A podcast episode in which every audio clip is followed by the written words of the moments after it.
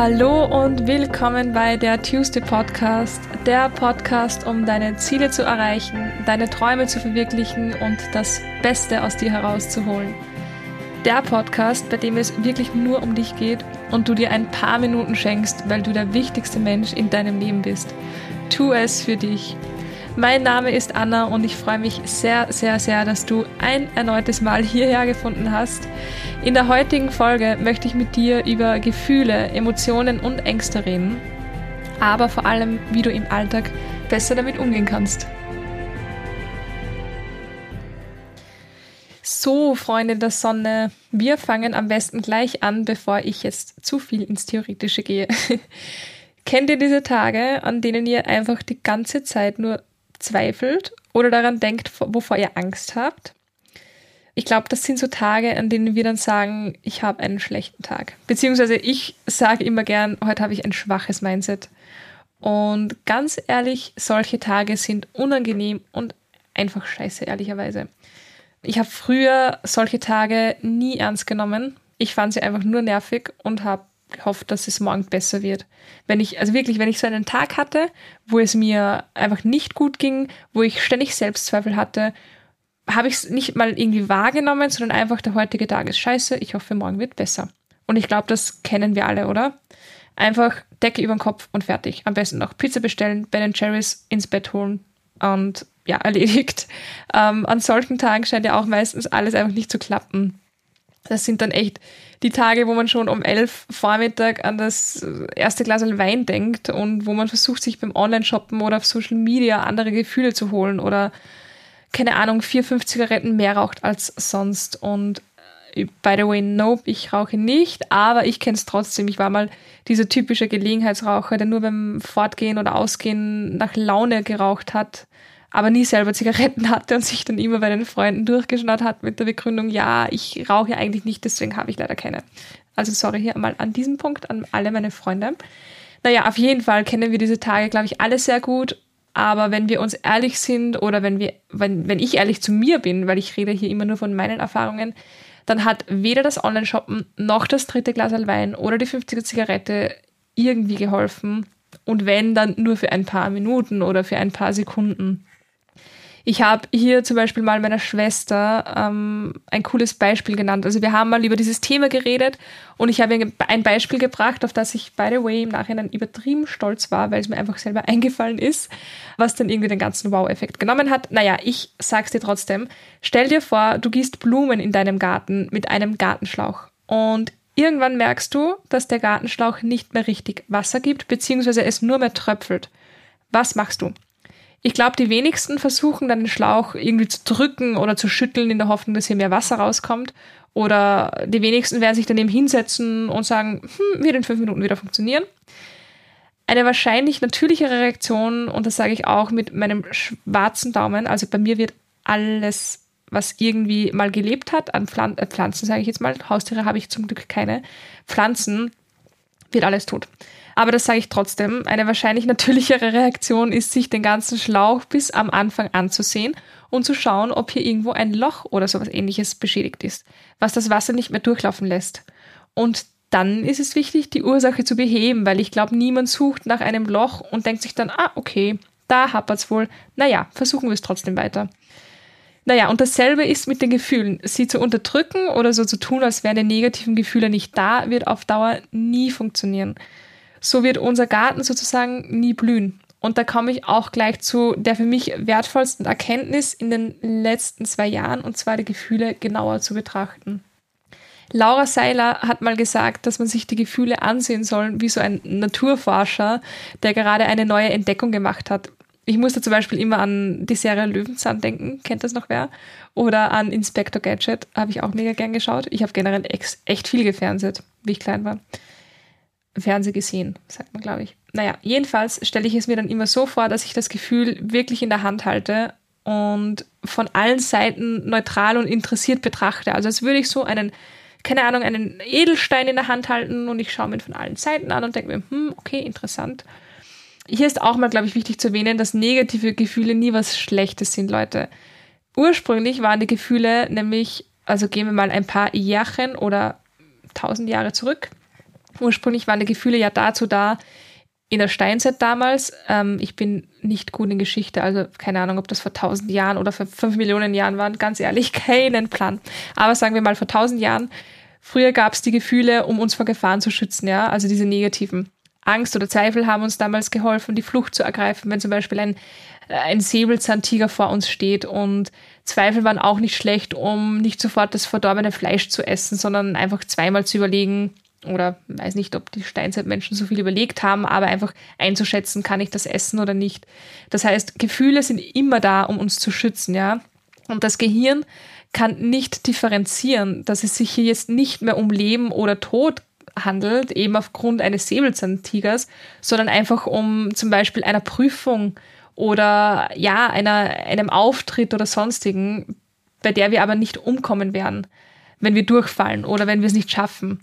Aber das Hirn kann es nicht differenzieren und sendet einfach die gleichen Gefühle aus. Und dadurch entstehen diese ganzen Emotionen, die bei uns dann zum Beispiel Schweißausbrüche oder Übelkeit oder Fingerzittern oder sonstiges erzeugen, ja. Also Gefühle sind nichts Schlechtes, auch keine negativen Gefühle, also auch negative Gefühle sind nichts Schlechtes an sich. Beispiel, als ich vor der ersten Podcast-Folge vom Mikrofon gesessen bin, da habe ich mich zum Beispiel stark wieder an das ganze Thema erinnert, weil da war ich nervous as fuck. Aber es ging dann Gott sei Dank relativ schnell gut. Ja, also nochmal zurück zum ersten Schritt. Bitte, bitte verdrängt nie eure Gefühle, Leute. Das ist so wichtig, sonst werden wir nie damit umgehen können. Schaut sie euch bitte an, als hättet ihr die Entdeckung des Jahres gemacht. Das bringt dann meist auch irgendwie eine Leichtigkeit und Humor in das Ganze. Aber bitte, bitte nicht verdrängen, weil das bleibt in uns und dann bricht es irgendwann aus oder es staut sich auf, ja. Wenn ihr das mal schafft, dann habt ihr schon einen großen Step gemacht. Als nächstes finde ich es immer wichtig zu schauen, ob das Gefühl berechtigt ist, so wie es jetzt da ist, oder ob es stärker ist als die Situation an sich. Also vorab, jedes Gefühl ist berechtigt, klar. Ich will jetzt nicht sagen, dass du nicht berechtigt bist zu fühlen oder so, aber ihr kennt das sicher, wenn ihr im Nachhinein manchmal auch Jahre später denkt, boah, da habe ich maßlos übertrieben oder überreagiert, ja. Also das meine ich einfach mit, ist es berechtigt in der Situation oder keine Ahnung, in dem Moment. Und genau das kann man einfach so trainieren, dass man es vielleicht schon im Moment oder kurz danach erkennt. Ist die Gefahr wirklich so groß oder trickst mich mein Hirn zum Beispiel aus? Und wenn du das weißt und die Zweifel zum Beispiel für dich komplett berechtigt sind, dann kommt vermutlich die größte und meistens wahrscheinlich auch unangenehmste Arbeit, und zwar sich den Ursprung anzusehen. Also wenn der Zweifel oder das Gefühl berechtigt ist, ja, wenn es nicht berechtigt, berechtigt ist, dann löst sich ja die Situation auch schnell von selber, weil man erkennt, okay, es war jetzt nicht so schlimm. Aber wenn das Gefühl oder die Emotion berechtigt sind oder die, die Zweifel, dann ist es mega wichtig, zum Ursprung zu gehen. Immer ist es eh schwierig, den Ursprung zu finden, muss ich auch sagen, weil man kann sich jetzt nicht an jede Situation aus der Kindheit oder sonstigen aus der Jugend oder aus, auch aus dem Erwachsenenalter erinnern. Aber wenn man den mal hat, ist das schon ein riesen, riesen Win. Ich gebe euch jetzt ein Beispiel. Als Kind habe ich mich eigentlich immer hinter meinem großen Bruder versteckt. Wir sind eineinhalb Jahre auseinander und wie ich auf die Welt kam, war er zum Glück, also er war wirklich oder ist der beste Bruder, er hat mich sofort aufgenommen wie sein eigenes Kind, falls man das so sagen kann, von einem eineinhalbjährigen.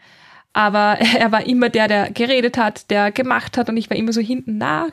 Und jeder hat immer gesagt, wir waren wie Zwillinge, weil wir waren, oder wie Licht und Schatten. Wir haben, oder eigentlich hat, hat immer jeder gesagt, ich war wie sein Schatten, weil wir haben immer alles gemeinsam gemacht und ich war immer so ein bisschen hinter ihm versteckt und eben dadurch, dass er der große Bruder war, hat er auch immer auf mich geschaut.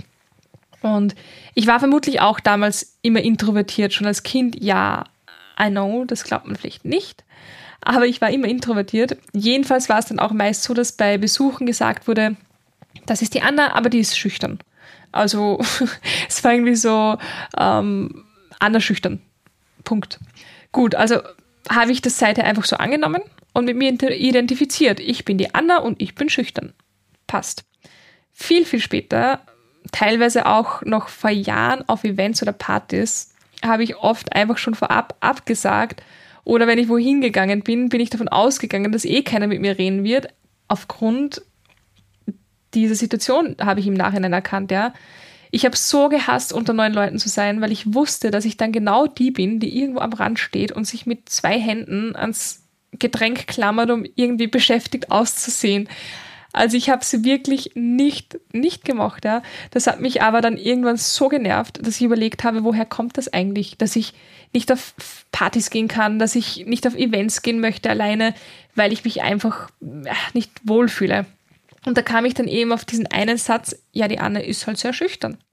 Und ich habe mich dann gefragt, bin ich das wirklich? Denn laut meinen Erfahrungen in den letzten Jahren wurde mir ständig das Gegenteil bewiesen.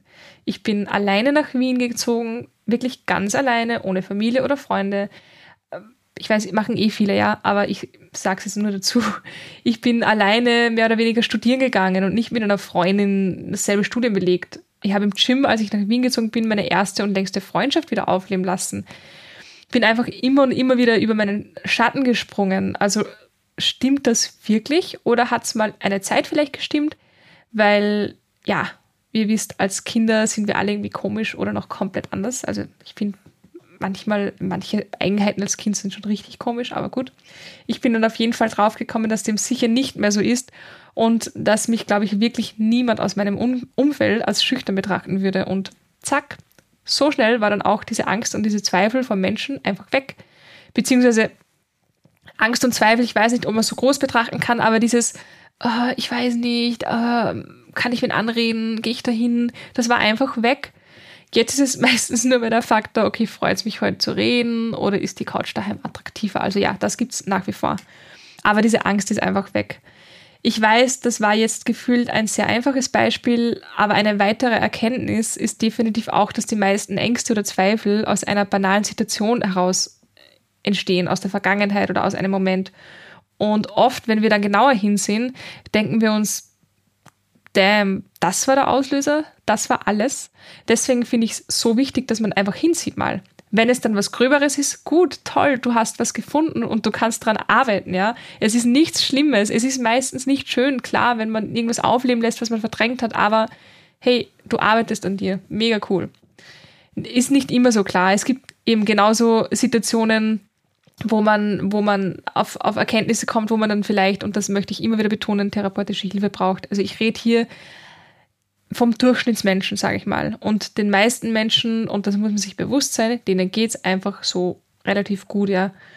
Übrigens mag ich eh gerne mal eine Folge darüber machen, wie man solche Situationen dann für sich shiften kann. Also gerade so Glaubenssätze, die man lange mit sich schleppt. Das, das kommt auf jeden Fall noch. Na gut, also wir haben jetzt in erster Linie Gefühle annehmen, zweitens dann das genau Betrachten der Gefühle da und infolgedessen auch den Ursprung zu finden, sollte das Gefühl nicht schon beim Betrachten besser werden. Äh, man sollte sich aber auch ins Bewusstsein nochmal rufen, die Gefühle sind nicht unser Feind. Und da möchte ich noch ein großes, großes Learning zum Schluss weitergeben. Wir sind nicht unsere Gefühle. Wir sind nicht unsere Gefühle. Wir haben Gefühle, aber wir sind es nicht. Und sich das bewusst zu werden, ist ein Gamechanger, glaubt mir. Denn dann beginnen wir auch die Gefühle, die wir haben, differenziert zu betrachten und uns nicht damit zu identifizieren. Und ich glaube, das kennen wir alle, wenn man mal in so einer verzwickten Situation wenn man, oder wenn man eine verzwickte Situation hat, redet man gerne mit Menschen drüber, die das Ganze neutral betrachten, weil die Ratschläge von solchen Menschen oder deren Meinungen dann immer so plausibel und logisch klingen und man sich dann denkt, ah ja, stimmt, du hast recht. Also gerade die Personen, die in der Situation nicht emotional eingebunden sind, können das meistens extrem nice und plausibel erklären. Und jetzt stellt euch mal vor, ihr seid selbst diese Person. Wie geil ist das denn eigentlich? Also das vorab, das heißt jetzt nicht, dass das Ziel ist, immer weniger Menschen um sich zu brauchen. Aber wir werden halt immer wieder in Situationen kommen, wo wir auf uns alleine gestellt sind. Und wenn wir es in solchen Situationen schaffen, uns von unseren Gefühlen zu distanzieren und eben wie ein Forscher zu betrachten, kommen wir oft auf ganz andere Gedanken. Und vor allem haben wir dadurch die Möglichkeit, auch verschiedene Betrachtungsweisen und Perspektiven einzunehmen. Gut, diese Podcast-Folge ist diesmal ein bisschen kürzer geworden, aber ich glaube, die wichtigsten Punkte sind angekommen und sind beinhaltet. Wenn ihr möchtet, dann gebt mir gerne Feedback und ich mache eine weitere, längere Podcast-Folge zu diesem Thema, weil das Thema doch sehr, sehr groß ist und man viel darüber reden kann. Wenn es euch so gefallen hat, gebt mir auch gerne Feedback und gerne tauschen wir uns auch auf Instagram noch weiter aus. Schreibt mir gerne, wenn ihr noch Fragen habt oder einfach sonstige Wünsche habt. Ich freue mich über jede, jede Message. Ich wünsche euch jetzt noch einen wunderschönen Tag und wir hören uns beim nächsten Mal. Eure Anna.